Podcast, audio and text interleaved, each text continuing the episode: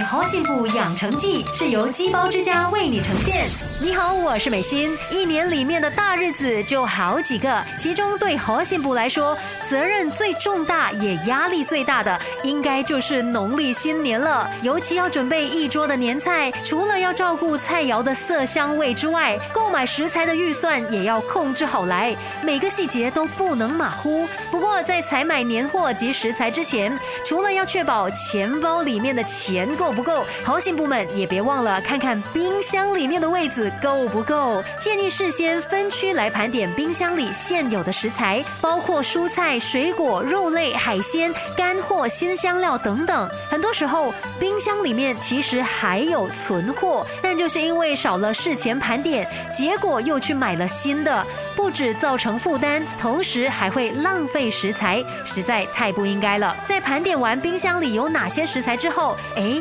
也别急着冲去买菜哦。接下来呢，还要先规划年夜菜的餐桌上面要有哪些佳肴，可以依据现有的食材呀、家人的口味，还有食量等等来进行规划，写下菜单。有了菜单之后，才开始采买。透过这样有系统的方式，就能够更好的控制预算，又不会造成浪费，能够做到面面俱到，自然很有成就感。但有时候想要一家开心吃个团圆饭，也有更简单的方式，那就是一家大小到鸡包之家来享用肉质鲜美又结实的钢蹦鸡吧。超值二八八至六八八令吉的新年套餐现已开放预购。鸡包之家主打奇味鸡包和猪肚鸡包，特别的一包两吃，吃完鸡包还可以吃火锅哦。